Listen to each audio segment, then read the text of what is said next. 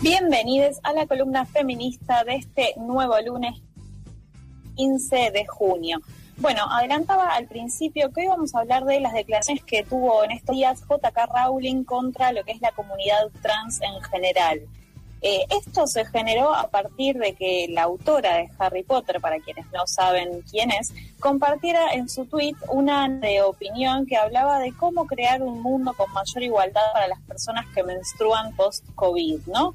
Pero el tweet en cuestión, sí, lo que generó la polémica, está traducido o lo podemos traducir a algo así como personas que menstruan. Estoy segura que solía palabra para esa que alguien me ayude e intenta así jugar ortográficamente y cómo se pronuncia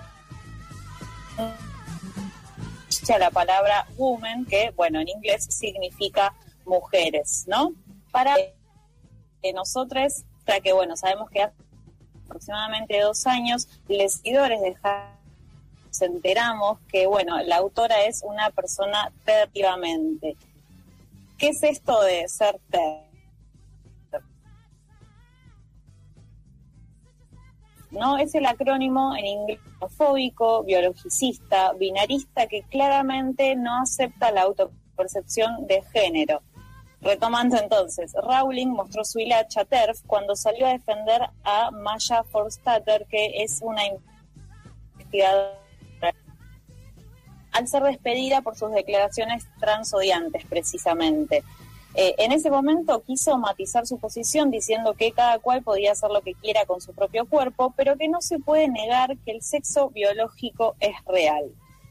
J.K. Rowling tiene alrededor de 14.5 millones de seguidores en Twitter, ¿sí? Su mayor franquicia, que obviamente es Harry Potter, tiene vendidos más de 500 millones de ejemplares en todo el mundo.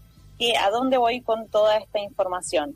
Rowling es una figura pública, ¿sí? Y como tal debería saber que en sus dichos, eh, o con sus dichos en realidad, generan repercusiones que pueden afectar a muchas personas, ¿sí? Muchos fans de JK Rowling, de hecho, son personas que están incluidas en la comunidad trans o en la comunidad LGBTI directamente. Entonces, directamente eh, afecta a quienes somos los Potterhead que la seguimos. La parte buena, si se quiere, de todo esto es que nuestros héroes y heroínas de la saga, como Daniel Radcliffe, Emma Watson, Rupert Grint, Evana Lynch y Eddie Redmayne, salieron en apoyo de toda la comunidad trans. Finalmente, para cerrar, eh, lo que para mí deja en claro todo esto es que debemos seguir abonando al debate de qué pasa con la obra una vez que conocemos lo nefasto del autor.